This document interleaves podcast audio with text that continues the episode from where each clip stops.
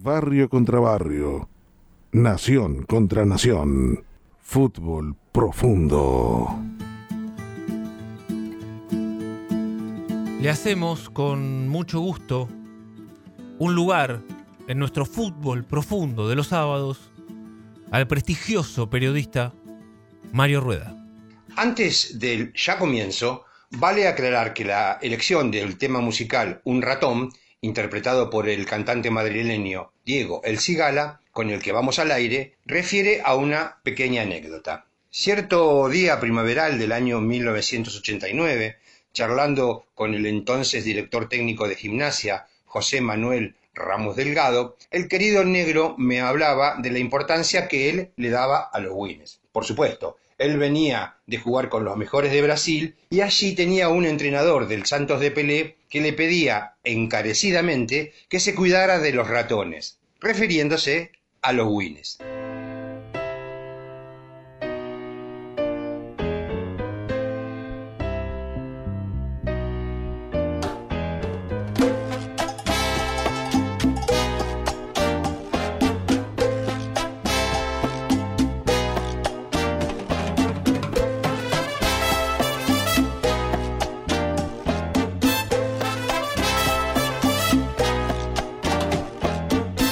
Dante Panzeri fue un notable periodista cordobés que nació en 1921 y falleció en 1978, tres meses antes del Mundial en nuestro país, cuando tenía nada menos que 56 años.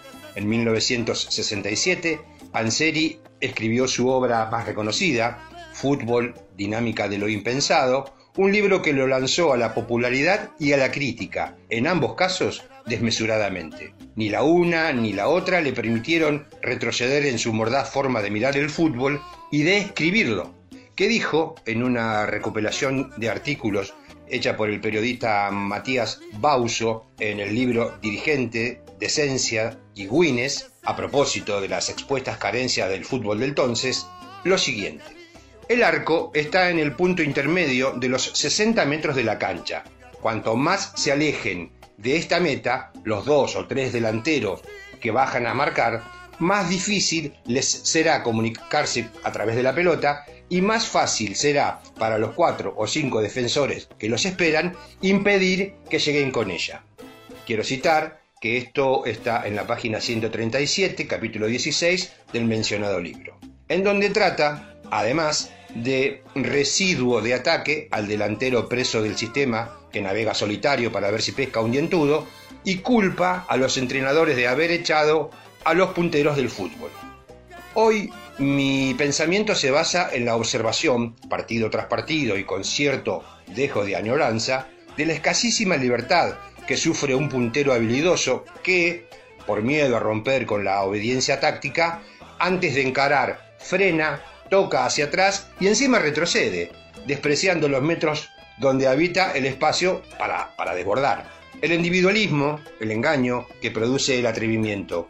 ¿A dónde fueron a parar? El querido e irrepetible indio Hernán Darío Ortiz clava su flechazo en un tema formativo, del que como buen tipo que es, hasta se hace cargo.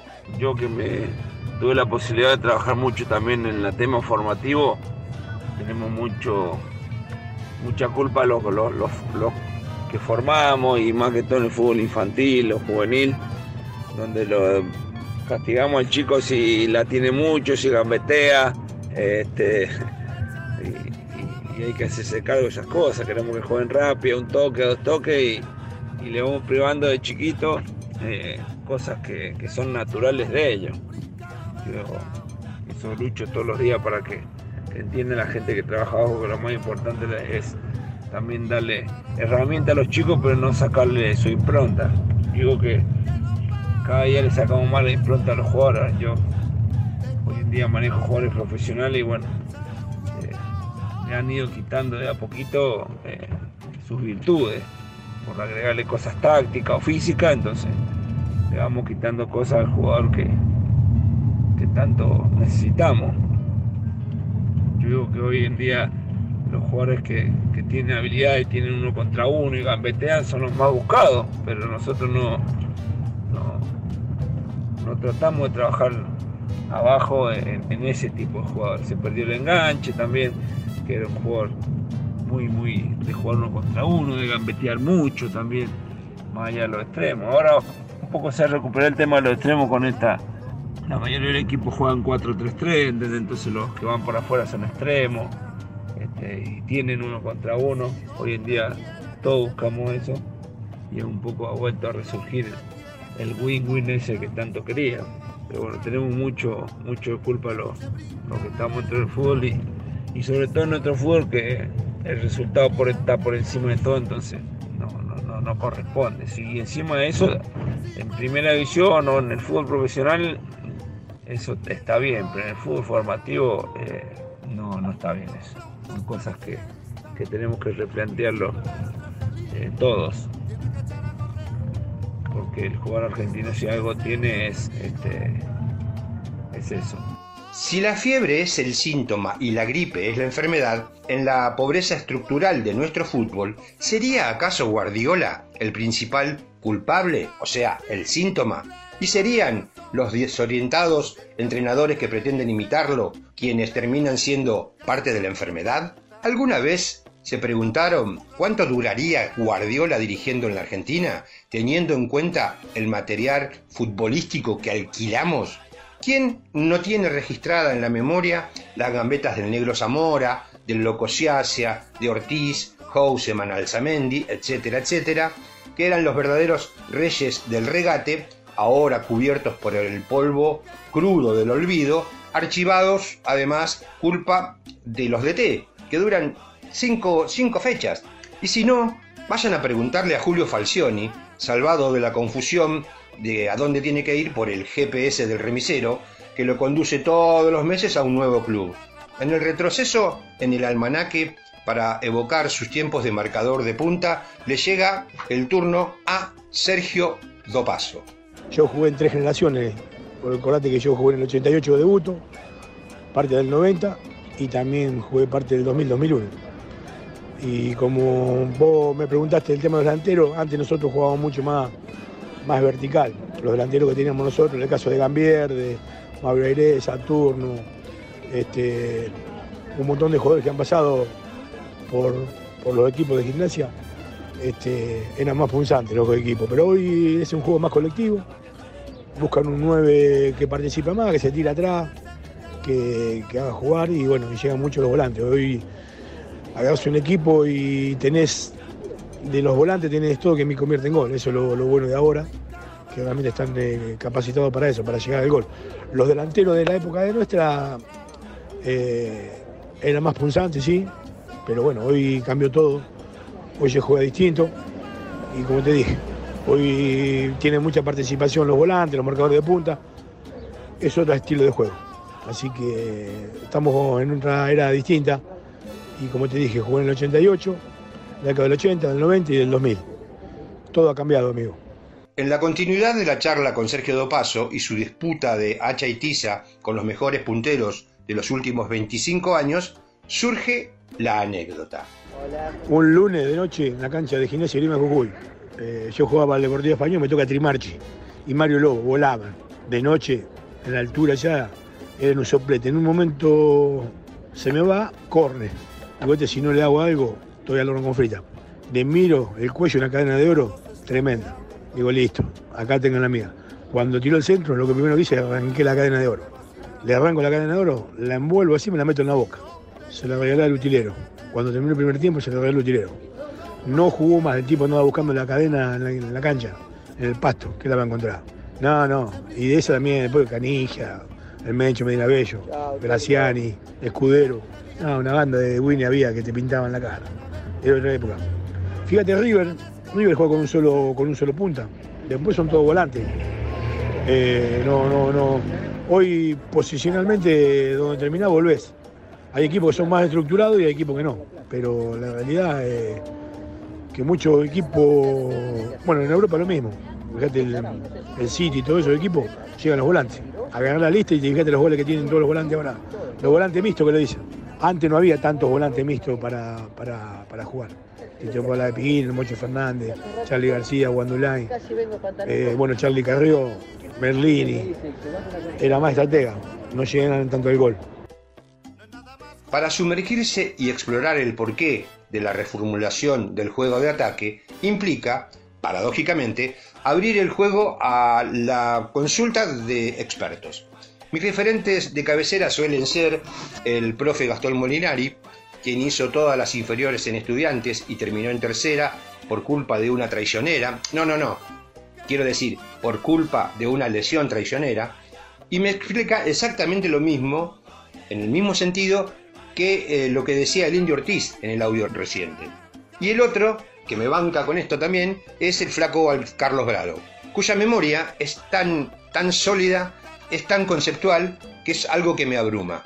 Bralo observa los matices futboleros que van más allá de su terraza. La máxima expresión de delantero encarador que yo recuerdo haber visto en mi vida es Romario. El tipo vos le ponías una multitud de defensores por delante y los iba pasando como si fueran conitos de entrenamiento y terminaba casi siempre cara a cara con el arquero, pero bajando a niveles más terrenales. Yo creo que el problema no está en los punta a punta, esos siguen existiendo. Los jugadores que entran al área sin pelota a buscar definir un centro con un cabezazo, a pescar un rebote o a darle el toque final a una jugada que otros elaboraron.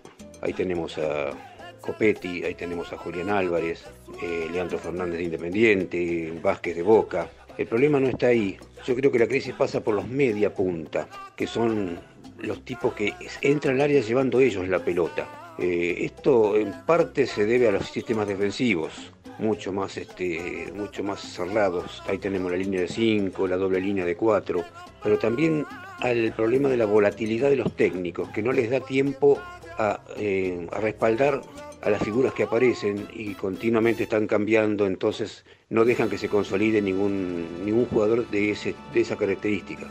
Otro tema es que los mediapuntas generalmente son, son muchachos de fuerte personalidad. Tengo en mi memoria el caso de Carlitos Tevez en sus comienzos en Boca, o el Burrito Ortega en sus comienzos en River, o de personalidades controvertidas.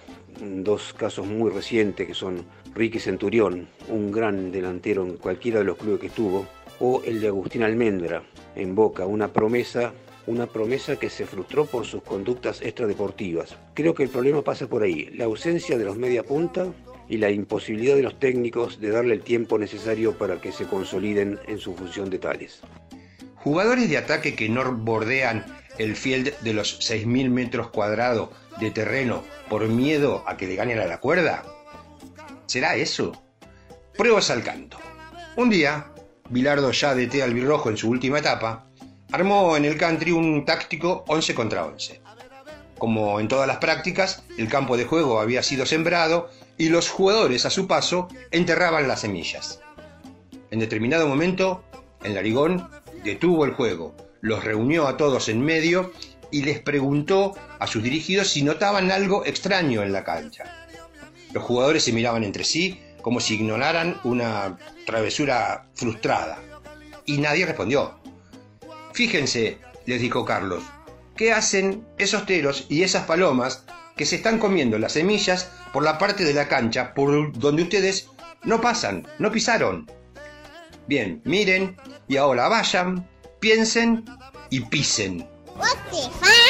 Luego de otro abuso de inspiración, nos marchamos a la tertulia de Manolete para encontrarnos con don Laureano Gómez, cosecha 2020. Partimos junto al negrito Cameroni y su inseparable heladero, el Laucha Morgantini.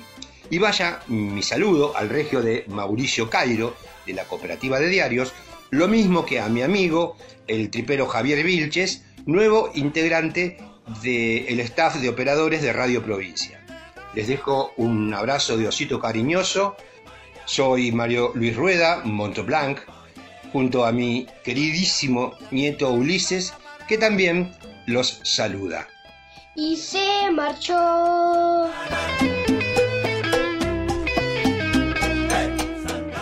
Fútbol profundo.